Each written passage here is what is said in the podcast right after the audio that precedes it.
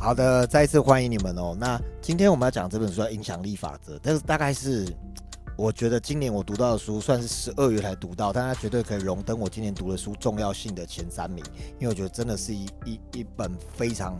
棒的书，他在谈影响力。影响力这件事情怎么来的呢？是因为那天我跟我的伙伴们，呃，在开会，在讨论的时候，我们就说，哎，真的哎，那个有影响力的人，不管到哪边都会有影响力，而且可以支持到很多的人。那到底影响力是怎么样打造的？影响力是怎么样拥有的？诶，我们可以怎么样透过影响力去发挥呢？我在想，影响力这件事情到底能不能打造？所以我就去呃博客来，我就找书，然后我就找找了很多本，就找到了这一本。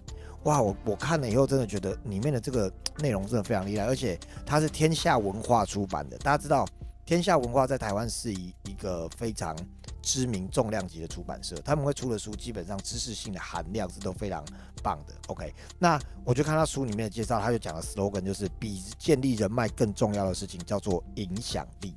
哇，以前我们前几章都在谈人脉啊，谈流量啊，这个跟你讲是影响力。他说影响力才是你在这个社群时代真正不可或缺的社交工具。OK，所以呢，到底影响力他说是什么？他说人际的社交力不一定是财富，不一定是背景跟性格相关。好，主要的关键在于你可以踏出舒适圈，找到影响力人士，并且跟他建立信任、连结，并且打造社群。所以整本书他其实在讲的，除了你怎么拥有影响力之外，他也教你你怎么他用了个最简单的方式，三个问题：第一，你要怎么跟已经有影响力的人士建立连接；第二，你要怎么样让影响力的人士可以信任你；第三，你要怎么将社群意识转化成共同目标的投入；意思是，你怎么样把他的影响力为你所用去做同一件事情。好，我我讲我自己的例子哦。我觉得我不管到哪边，我都有一个有一个老天给我很很好的礼物，就是我很容易接触到核心人士，就大家所谓的影响力人士这件事情。就比如说我我今年三月呃来到维康，那我很快的就跟极光团队的琪琪呃我们两个就很好，然后琪琪会 promote 我，然后让我上来成为讲师，然后很快速的在美丽生，然后可能。哦，我我会被看见，然后在美丽医生上面的的的表演，OK，连接到更多的人，就是我很容易去串接到更多的人。当然，当然日常我做的努力也没有少了，比如说每个礼拜的直播，然后跟大家的连接，然后真正的定剧，然后去支持每一个人。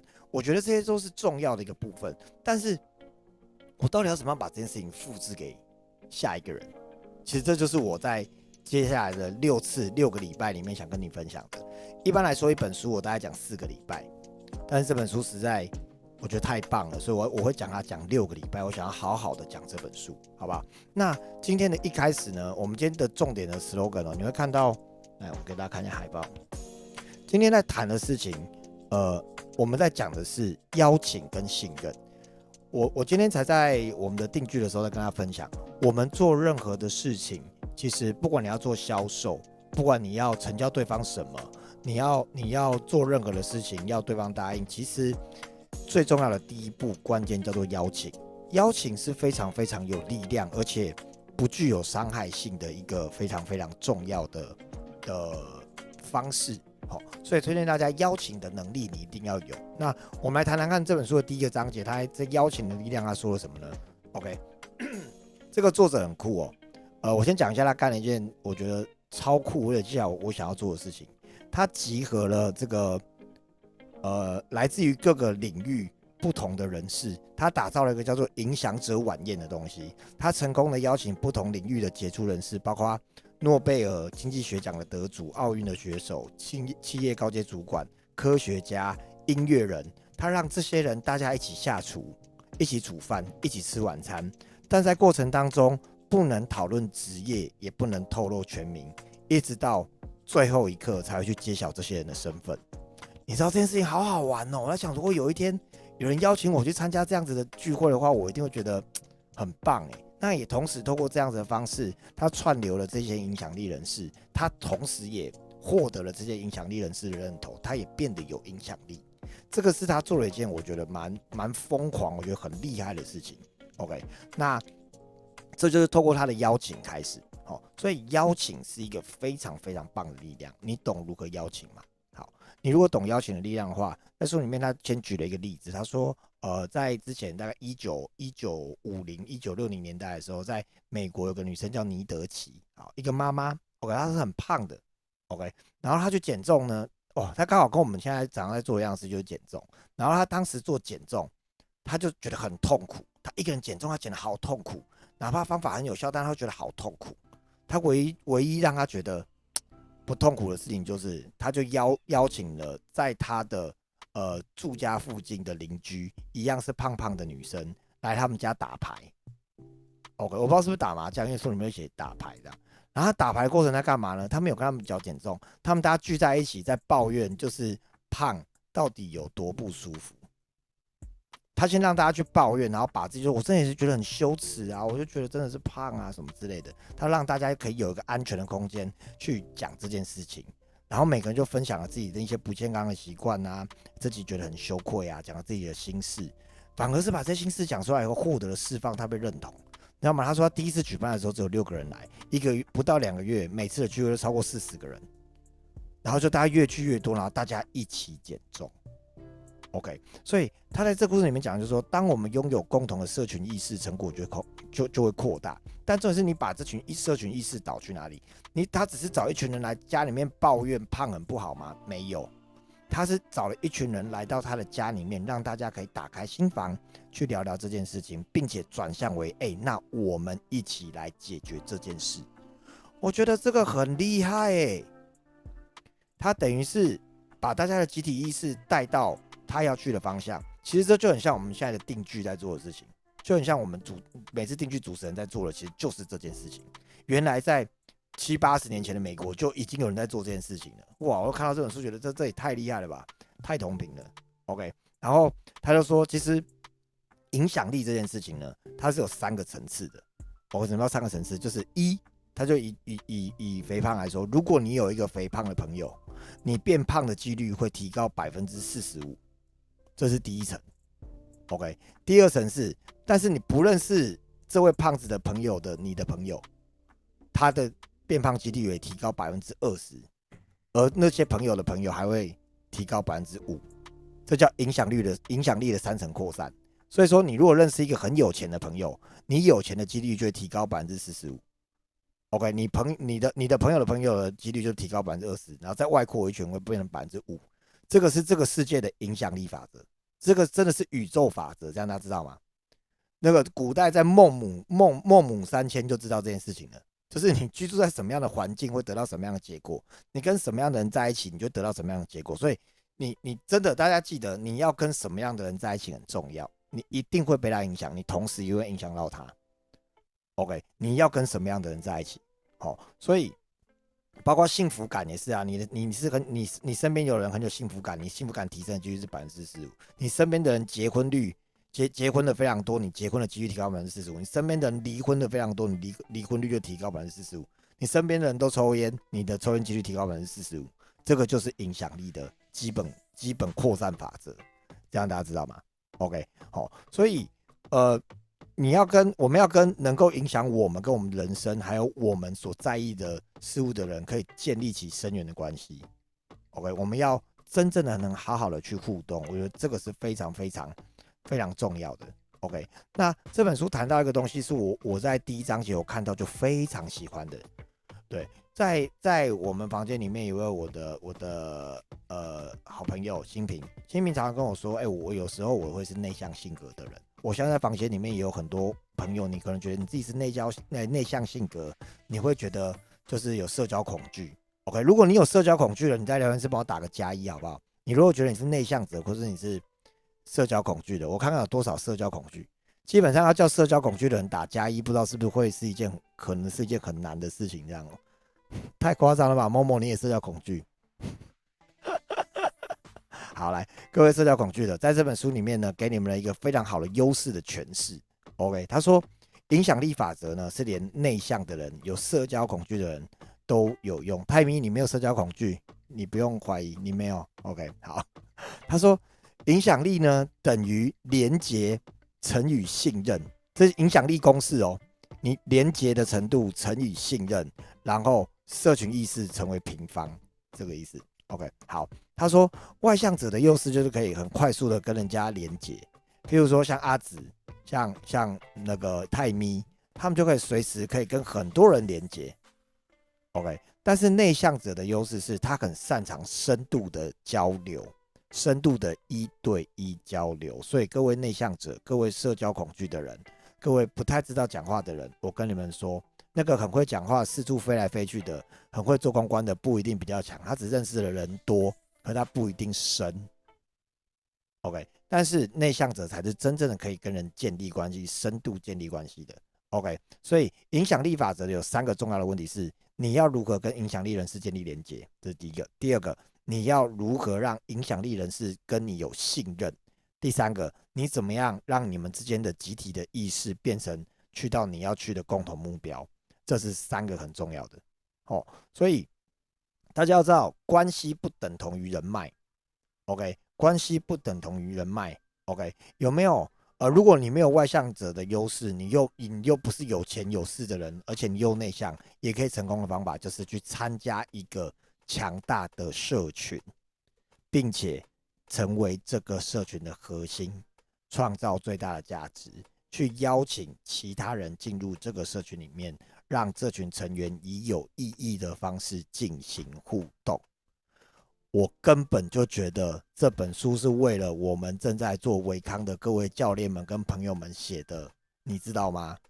我再讲一次，他说你要建立一个或参与一个强大的社群，而你是这个社群的发起人，你是核心，你在里面为大家创造最大的价值。会有一份诚挚的邀请，邀请其他人进入你的社群，让成员间以有意义的方式进行互动。你知道我现在手上有很多非常有意义的社群，包括每天早上有人传数据，就有一群教练认真的回他，跟他讨论，然后还会支持他打电话给他。这种社群好有意义，好有价值，大家知道吗？影响力在这过程中也是被这样被建立起来的。OK，好，所以。我们来讲要拓展人脉这件事情，可能对某些人来说是很有效，但是绝大多数的人不会乐在其中。绝大多数的人不会乐于拓展人脉，刻意从事人脉活动，因为很辛苦。大多数人听到要拓展人脉，会觉得很恐怖。为什么？为什么？因为人脉的数字游戏很麻烦。你认识一百个人好了，你先去个社交场合，一百一百个人的社交活动。你可以里面可能有百分之四的人，可能有四个人是你你的你的真正对你有用的人。你要在这一百个人里面找到这四个人，意思是大概你要跟二十五个人讲完话才会有一个，而且你还要找到跟他可以彼此联系的对话方式。你有没有觉得很辛苦？再来，今天你要去经营人脉，其实经营人脉这这四个字，在很多人心心里面听起来会觉得很讨厌、很刺，好像把人当做商品一样在经营。你知道书里面写了三个字，我觉得非常有感。他说：“经营人脉，你把人变成了商品，有目的的经营，让人有龌龊感，就是会有一种龌龊的感觉。”他说：“会降低人脉经营的频率，跟降低工作表现。所以，为什么如果你在做业务销售，你的主管叫你列名单，你会很讨厌？因为你会觉得我不想把人当做商品，我不想为了目的性就去成交他。你会觉得自己。”很龌龊，我不知道你会不会啦。但是他讲到这句话，我是觉得很有感。对，哦，那所以既然这个作者提出了这样子的疑问，他也说他提出了这样的质疑跟这样的观点，就是说我们不要把人当做商品来经营，我们要真正的可以可以去拿到信任这件事情。好，我我觉得非常棒。好，我们继续往下讲。哎，已经八点十八了。好，再讲快一点。好，第二章我们来讲到人，他在讲社交是人性的基本需求。OK，你知道吗？人际关系真的很重要，尤其在接下来的时代，孤单会越来越孤单。以前我们大家没有手机啊，大家都会往外跑。现在有手机，其实假日大家都埋在家里面，实体社交就会变得很少，比较少。OK，而且年纪越大越孤单，知心的朋友越来越少。那所以你知道吗？人际的连接变成我们新的超能力了。OK，你知道人类其实是很脆弱，可是为什么人类可以成为地球的霸主？因为我们会社交。我们可以一起工作，协力合作。所以社交对人来说是基本需求，是很重要的。人际关系跟健康也也很有关系。你知道人的长寿不是因为他吃了很多东西，是因为他心情健康。心情健康是因为他有好的人际关系。人际关系不好的人心理不会健康，你同意吗？我非常同意。OK，所以真的去经营好自己的人际关系，不对，不能讲经营，真的去好好的让自己的人际关系可以变得很舒服。OK，好，所以你如果可以，比可以像今天是一二一二虾皮，我都有送很多券，但是如果可以的话，你可以去大卖场买东西，好不好？跟结账的店员说说话，你的人生会快乐很多。比起你用手指这样点点点点点，好不好？有差，好不好？拜托走出去，好，这这这本书的呼应啊，我觉得这是还还蛮酷的。OK，所以人人的人的脑袋真的很可爱，我们都有一种觉得。是不是我人际关系不好了？是不是我不被爱了？你想象哦，我们现在如传球，比如说我跟某某和泰咪，我们三个人在传球，好，然后呢，我今天呢就把球传给某某，某某传过来给我，然后我就再传给泰咪，泰咪又传给我，然后我又传给泰咪，然后泰咪又传给我，然后我又传给泰咪，啊，泰咪又传给我，然后我又传给泰咪，泰咪又传给我，这个时候某某就觉得完了，完了，我被排挤了。他们球都互相传，都不传给我，完了，我被讨厌了。为什么这样？你把某某放在哪？对，我跟你说，可但是没有，就刚刚好。泰米利有局面，我就比较想传开，刚好我只是刚好。但是你知道，没有接到球的那个人，他脑中就会有很多很多觉得完了怎么办？完了，这就是为什么这个基于，如果你有一样的感受的话，各位。那就是因为我们对人际关系都有需求，我们都需要社交。我用这个例子来简单的举例。OK，你大概说没关系啊，算了，就是不传给我没关系啊，不传就算了，没有关系。哎，你讲这句的时候听起来就是很有关系，你知道吗？哦，好，所以 真的在讲，就是社交真的是人性的基本需求。好，然后接下来我要进入今天要讲的一个特别特别重点哦，叫做信任。我很喜欢，呃，他在这本书的前半部的时候讲了信任，讲了连结，讲了社群意识。OK，我们今天会讲信任，下个礼拜会讲到连结。那信任这一章，我觉得真的是很棒的一件事情。他首先先举了一个例子，他说在美国有一个医师，OK，他有一天被举发，他居然在二十三年的行医岁月里面杀了将近两百六十个人，而且他的杀法就是。就是打入过量的吗啡，然后让他致死。那为什么会被抓到？是因为大家发现很多年年老有慢性病的人，他们死亡之前都把他们的那个遗产继承人改成这位医师，而且这位医师平常跟大家相处就是非常和善、非常温柔的一个人。OK，原来当一个人有这样的专业的时候，信任会让人放下防备。而且信任常常是以专业为基础。OK，他是医生嘛，然后看起来又很和善，所以你信任他，就最后被他卖掉了。哦，所以信任的三大能力，信任的三大基石，信任来自于这三件事情。第一叫能力，像这个医生有能力。OK，第二叫诚实与正直。OK，第三叫做善意，善意是最重要的，永远以善意为首。OK，三大信任的三大基石：第一能力，第二。诚实与正直，第三善意。OK，人类呢对违反善意的指责最大，其次才是违反诚实。对能力不足的指责最小。你能力不好没关系，你能力加强我可以接受。你诚实你不诚实哦，你真的我要想一下要不要原谅你？你居然对我说谎不诚实，但是善意的谎言能不能被接受？可以，所以诚实还好。但是今天你对我不善，你没有善意，你想害我。哎，那就不是一个轻易会被原谅的事情喽。这样大家有理解吗？好，所以善意叫做你为他人着想这件事情。拿到信任是因为你为他人着想，你是个诚实正直的人，并且你有能力去支持到人。OK，好，好，那信任在一个社会里面是非常重要的。人类的成长过程当中，你知道一一只一只那个梅花鹿出生，梅花鹿只要一出生几分钟后就可以追赶跑跳蹦了，你知道吗？但是小婴儿出生要几年以后，要两岁到三岁才会开始可以走好好的走路，所以人类真的很脆弱，我们真的是需要群体互相帮助。但是需要被需要帮助的过程，我又很害怕被利用，我又很害怕受伤害，所以信任就变成是一个辨别要不要跟他互相帮助的关键。所以常常会说，我觉得我不够信任你，哦，我觉得好信任你，我觉得我不信任你，是因为那个信任让我们形成群体，有群体意识。所以包括说，银行如何信用信任你这个人，你有信用评价嘛？OK，所以我们人类长期的过程演化出，我们内在已经有个机制，你会快速的知道这个人该不该信任。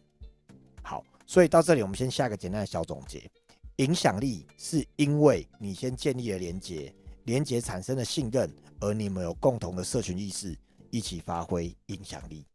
我再讲一次，信任是因为你们建立了连结，这连结之后，你们产生了信任，而信任的过程，你们有集体的意识，OK，集体要去的方向，最后共同产生了影响力。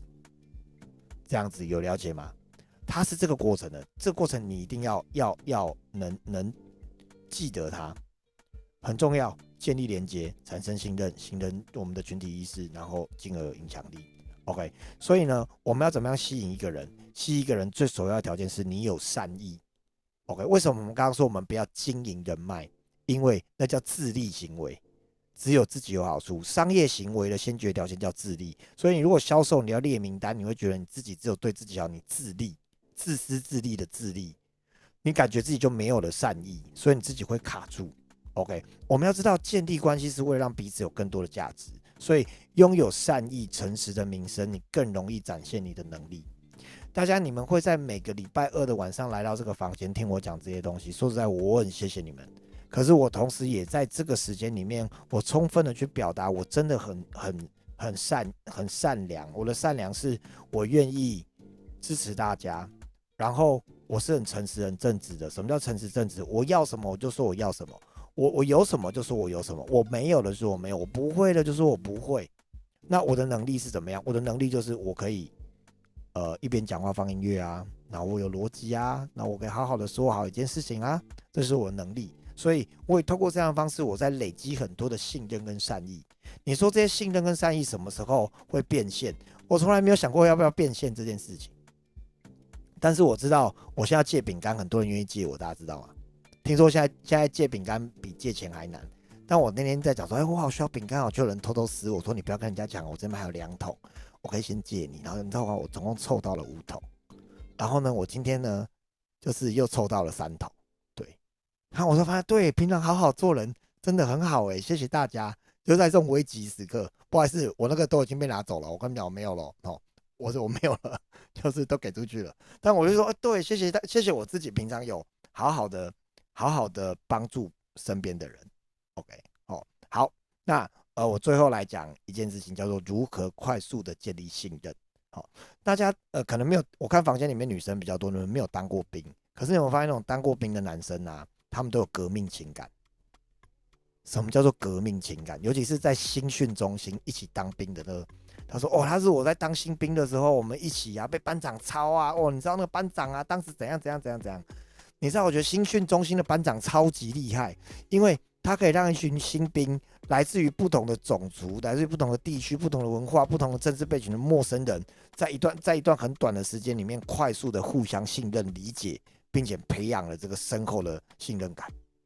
对，有剪纸剪纸情感，对对对，就是一起饿，然后一起骂教练，也也许啦，我不知道。OK，好，那我讲的新训的班长真的很厉害，所以。它里面最快的方式，是因为这群人，他们必须在一个很高压的状况下，很短的时间内，要为一个共同的目标问题一起努力，并且，并且，他们如果犯错了，他们会一起，他们会一起受罚。那也因为这个新训的班长很令人痛恨，就成为大家团结起来共同讨厌的敌人。哇，这真是太厉害了！如果你有上过三阶段的话，进阶课程就是这样的一个概念。所以上完间接以后，大家就很紧密、很紧密的连接。对，我说这是真的很棒的哈。所以，呃，你没有讲那个叫 IKEA 效应。你知道 IKEA 很棒的一件事情是，它推荐你什么事情都动手做，因为动手做会让大家共同的做好一件事情，而对他非常的有认同感跟归属感。我在不知不觉当中，把我的工作室也创造了这样的归属感。因为你知道，我工作室五十五平的地板是大家一片一片的。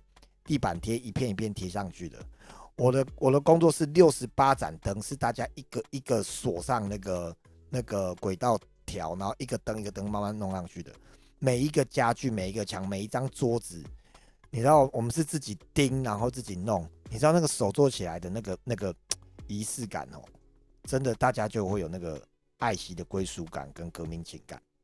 OK，好，所以呢，呃，你一定也听过有一些团体啊，他的入会仪式是非常非常恐怖，像在美国什么姐妹会或兄弟会，他们要进入那个美那个那个姐妹会或兄弟会的时候，你就得要，比如说经过什么挑战啊，真的很辛苦啊，很痛苦，你必须连续喝完十八瓶啤酒啊之类的，你只要能通过了，你才能进我们兄弟会这样。那进的那个过程呢，进去的那个仪式很痛苦，但过了以后你会觉得很爽快，然后你会跟这群人有很紧密的连接，就是对。巴里巴迪，我们都做过这件事情，懂？我懂你，我懂你，对，有没有？所以，就像刚刚佳梅说的，我们有减脂情感，对，因为我们都知道什么叫做嘴馋，什么叫肚子饿，什么叫做偷吃，什么叫做多吃，什么叫做不想让你知道，什么叫做不想上秤，什么叫做刚好电池没电，我们都知道，好不好？好，所以。我觉得情感其实是这样子，这样子来的。所以你知道，当兵的男生聚在一起，他就说你哦，你当兵的时候怎样怎样怎样？我跟你讲，我当兵的时候也怎样怎样。这群减脂的学员们在一起就很可爱了，就说哦，我对对对，我跟你讲，一开始你知道吗？你前三天怎样？我跟你讲，你知道我前三天怎样吗？对，每个人都会很嗨的一直讲。哦，这个我觉得真的很好玩。所以呢，身为一个领导者，一定要去了解一件事情：你要如何让一群人快速的。可以有紧密的连接跟彼此的信任感，你一定要创造一个目目标，让彼此共同去完成。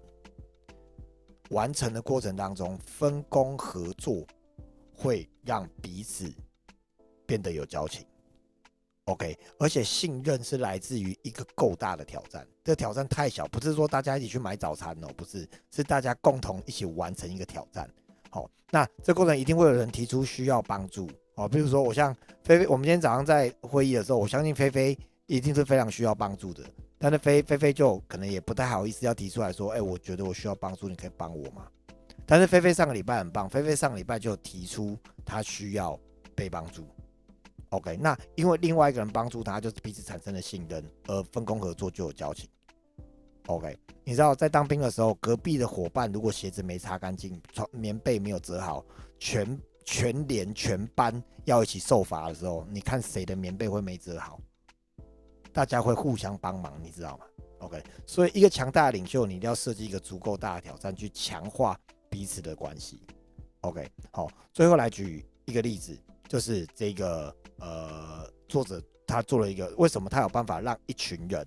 可以快速的产生信任呢？他办了影响者晚宴，OK，大家需要准备的，大家需要一起完成的问题是什么？叫一个小时内准备好晚餐，不然大家没饭吃。时间很短，要做的事情很多，所以大家必须互相信任。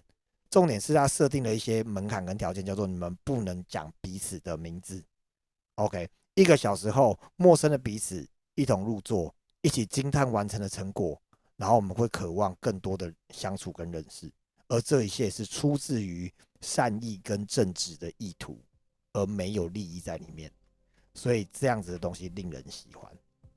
OK，好，好，以上呢就是这本书在快速建立信任这件事情，大家做了分享，我觉得非常非常的棒啊。那同时我们也在我们自己的生活当中不断的去体现，好，所以我今天讲讲了，我觉得蛮多蛮棒的东西的。那呃，欢迎你。你如果需要的话，你可以跟我联联系，OK，我会把回放给你，好不好？这可能也是个挑战，就是要跟我联系啊。然后，然后我知道有人会不好意思发私讯给我，对，但欢迎你发私讯给我，我可以给你回放，你可以重复再听一次，因为我觉得这这些内容是真的非常不错。可能你听一次还不知道。对，然后你可能多听个几次，你会很有感觉。那也同时也推荐大家这本书真的很棒，好不好？那下个礼拜的部分呢，我们就会去谈到有关于这个连接的部分。你要怎么样跟影响力人士建立连接？你要怎么拥有跟任何人连接的能力？那影响力人士又分成四个阶级，到底到底是哪四个阶级呢？哪四种影响法？好，这本书叫做《影响力法则》。OK，呃，跟我联系，我的赖 ID 是 C H A N 零八二六。你可以直接可以加我的来，这本书叫《影响力法则》，很推荐大家可以去找这本书来看。好，我先把录影关掉。